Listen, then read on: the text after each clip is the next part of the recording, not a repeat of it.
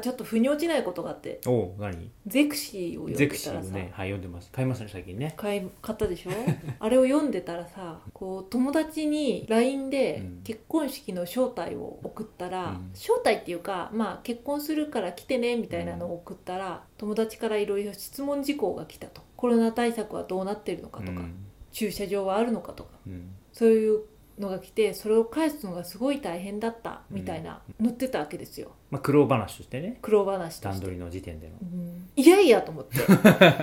いやいやと思ったんだよおう私はおうおうわかるかないやだって想定できるじゃんその QA そりゃそうだ、でしょコロナ対策はどうなっていますかう、んまあなんか想定できる QA があるわけじゃん、うんてかネットで検索すればさ子友達に聞かれることなんて山ほど多分出てくるんだようんそれをさちゃんとまとめて Google ドキュメントに記してうんでそれも一緒に共有してほしいと思う LINE と一緒にねうんでそこを見れば何でもわかるみたいなうん風にすれば、そんなにさ対応は必要ないわけじゃん、うんだからなんかこう段取りがねやったことないのにねいやそう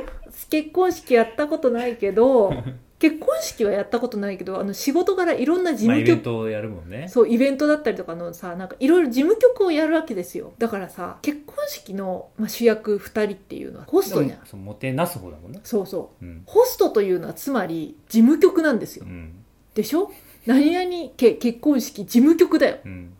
事務局なんだからさもっとちゃんと段取れよって思うわ け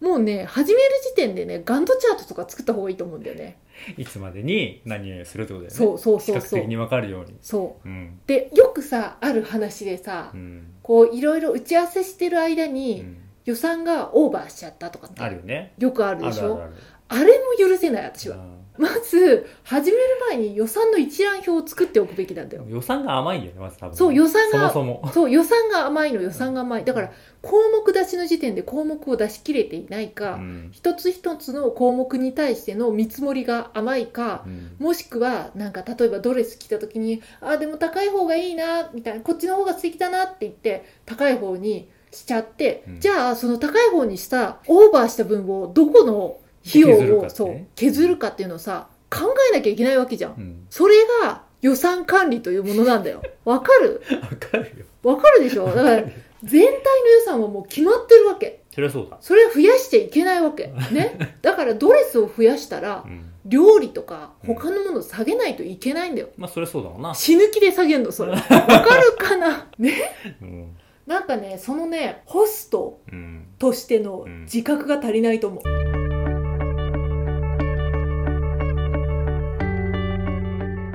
どんな結婚式行ってきたの今までそんな知らないよ。内情は知らないよ、私うは。んまあまあ今回ゼクシーを見てその漫画を見てって思ったことだよねいや、そうそうそう。なんかその結婚式までにこう段取りを解説してる漫画があるんですけど、うんその主人公がこうあたふたするっていう漫画なんだよね段取りが悪くてそう。まあ、あたふたするのはいいけどさう。んまあ、あの、だから100歩譲って、QA 作ってなかったっていうのはうん仕方がないことなんだけど、うんそこはでもちゃんと振り返ってほしいよねあの LINE を送った瞬間にいろんな質問が来てそれに対してこう対応するのがすごい大変だったということは QA を作ってそれを共有すべきだったんじゃないかみたいな、うっん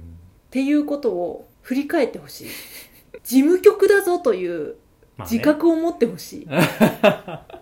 かるかなプロジェクトをね遂行してるわけですよ結婚式というそりゃそうだ、そりゃそうでしょ、うんだからスケジュールと予算ともう基本の木ですようん、スケジュールと予算を守るっていうのはでもさスケジュールは当然さ例えば結婚式場をさウェディングプランナーがやるわけじゃんでも予算管理ってそこやんないじゃんまああのどうやってどんどん上げるかだかそうらねそうそうそうそう資本主義ですからうんそんな資本主義もうです仕事だからこっちもさ、まあそりゃそうだよだからさその新郎新婦がちゃんと自覚を持って予算管理をしないとさどんどん上がっていくよねいやーほんとそうだよなんねか面白いよねこれ結婚例えば当初の予予算通りに収まった人って何パーセントいるんだろうねそれね何パーいるんだろうね確かにそれさあれなんだよね結婚式だけじゃなくて家とかでもよくあるじゃんあーあるあるあるある家を建てようと思ったあらるどんどん予算が自分の理想の場所に住むと思ったら相場よりちょっと高かったみたいなそうそうそういや相場っていうよりは自分の設定よりねそうとか場所もそうだし、うん上に建てる上物う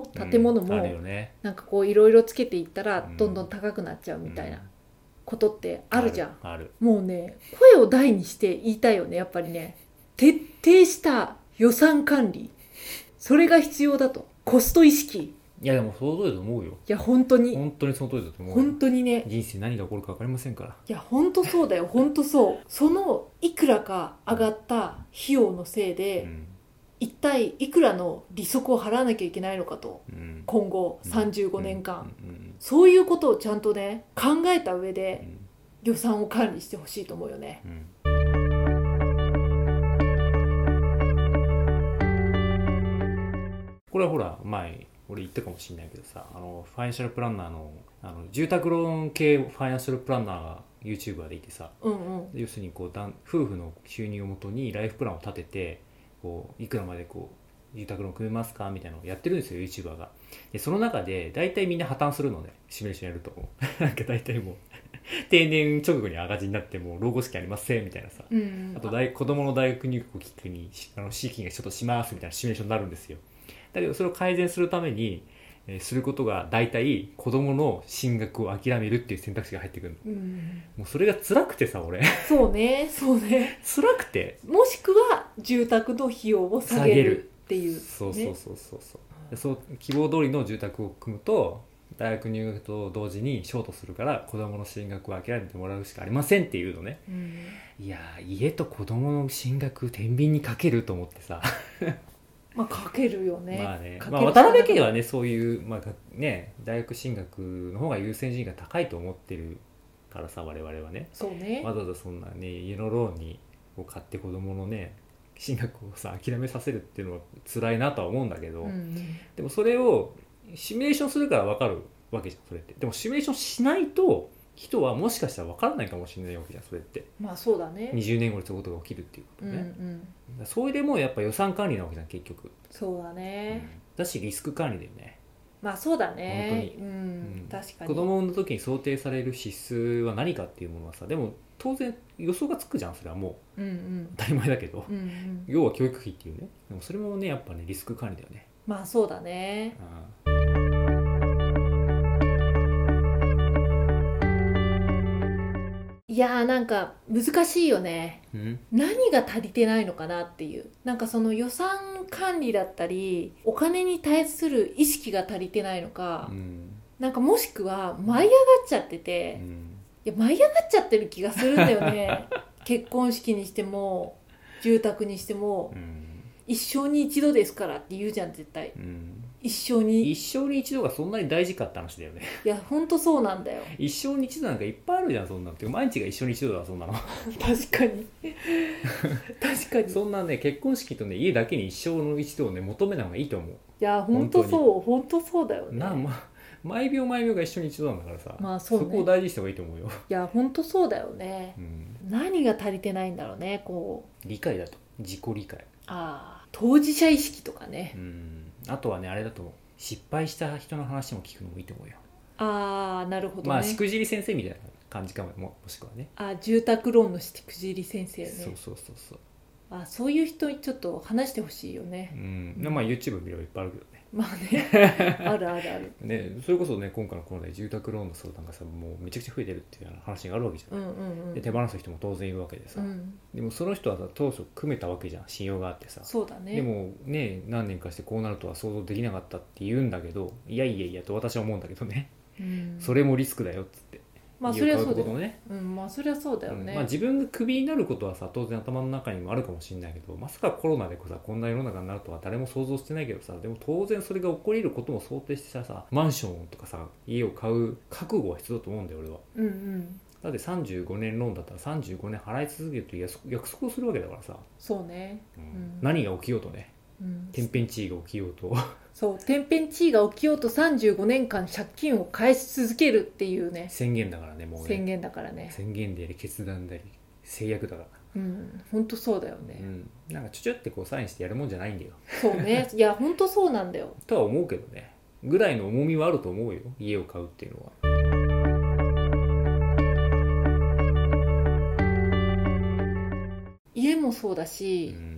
最近私怪しいちょっと YouTube 見てるんですけど怪。しい YouTube それ奨学金の解説とあかあはいはいして奨学金破産する人とかいいなるるほじどゃねん奨、学金って完全に借金だとうんいや借金だあれいや借金でしかないんだようんそりゃね借金でそりゃめちゃくちゃ利息のつかないうん借金だと、うんだから借金だと思ってうん借りなければいけないそりゃそうだで借金を借りたんだから就活に必死になるのは当たり前なんだとうんなぜなら借金を背負っていて借金を返さなければいけないんだから大学を卒業したそとりゃそうだ言っていて、うんいやまさにその通りだなと思って、あー就活4年生からでいっかとかそんなこと言ってる場合じゃないんだようんうん借金があるんだからそうさだねいやそうそうそうでもその自覚が足りないとうん返せなくなってしまうみたいなことを言ってて、うんいやもう本当にそうだなと思ってすごい怪しい YouTube にさ感化されちゃったんだけどさ、まあだからお金を借りるってのはそういうことじゃん結局いやそうなんだよ何にしてもねだから35年間返し続けますっていう宣言なわけじゃんそうなんだよそうなんだよだから身を粉にして働かなきゃいけないんで当然ながらいやそうなんだよ職を必死で探すのは当たり前なんだよだって借金したんだから究極的にさ離婚しようが何しようか払い続けるわけじゃんまあそうだね結局 そりゃそうだよそりゃそうだよ、ううんんうん、悲しい期かなまあそうだねううんん、うん、確かに確かにそうね離婚っていう可能性もあるからねあ全然あるよ全然ある全う然んうある、ん離婚しても払い続けるのがねローンだからねまあそりゃそうだよ当たり前だねけどでまあ離婚した時にそれが売れればいいけどねまあねマンションや家がねいいとこに買えばねうんでもいいとこっていうか、まあ、あと需要があるかどうかね単純にね結構いいとこに買ってないとそれ難しいじゃんうんねこれから人口減ってくからねそうそうそうだからねやっぱ結婚式とかうん家とかに限らず、んお金の管理っていうのはすごい大事じゃん、うんお金と時間の管理そうだねそのとおりだとそうそれのなんかこうちっちゃいバージョンが結婚式の段取りであり思う、うん予算管理であると私は思うんだよまあ、ね結婚式の、まあ、いいところは買い切りってことだよねまあそうだ ねまあそう一ね括だし基本的に 基本的にはね、今はでもウェディングローン組んで結婚式あげる人もいるんですようん、ローンだね絶対にダメあれ金利いくらぐらいなんだろうねどれぐらいなんだろうねウェディングローンって借り入れしてまでやるべきことなのかっていうあー検討を絶対にした方がいいよねそうだねねうんだって夫婦になった瞬間マイナススタートってことでしょまあそうだよね300万かしらない全額かわかんないけどね、うんうんうんいやそれがさきっとなんか銀行は言うわけですうよん、一生に一度のことだからそう一緒に一度のことだからっていうのとご祝儀でこう返せますからとかうん、そういうこと簡単に言うわけですうよんまあ一部事実だよねまあ一部事実ではあるんだけどいやだからといって借り入れしてまでうんやることなのか結婚式というのはっていうね、で親がどうしてもやってほしいって言ってるんだったら、えじゃあ親が払ってよっていうそう思っちゃう部分はあるやっぱね思っちゃう部分はあるでしょ、あるあるある、ねだって借り入れしてまでやるんだったら、うんやってほしいって言ってる人がはや払ってよってちょっと思っちゃうじゃん、いや普段普段は別に親に払ってほしいとか思わないよ私は、うんもう借り入れしてまでやるっていう状況だとねうんいやあれはね本当にね良くないと思うねまあ、やっぱじまあさっきも言ったけど理解だと思うよ自己理解だと思うまあそうだね本当にそこまでやりたいのですかっていうことをちゃんと聞かないとそういうことになってしまうこともあるからいやそうだよね本当にね、うん冷静な、ね、目と、そうだうね、ん、リスク管理そうだねそうね予算管理とねこれはだからね夢とかの話じゃないんですよ現実問題なんでいや本当そうよ多分こういうこと言ったら夢がないとか言われるかもしれないけどいや現実だからみたいな そうだよ資本主義の中で回ってるんだよ残念ながらね残念ながらそれをねちゃんと話し合える人とね本当そうだよ、結婚した方がいいね、ううんん、つれづれ恋愛学では皆様のお便りを募集しています昨日あった嬉しいことから真面目なお悩みまで、ラジオで取り上げてほしい内容をご連絡ください。メールアドレスは trdr. 恋愛 .gmail.com まで YouTube の方は概要欄をご確認ください。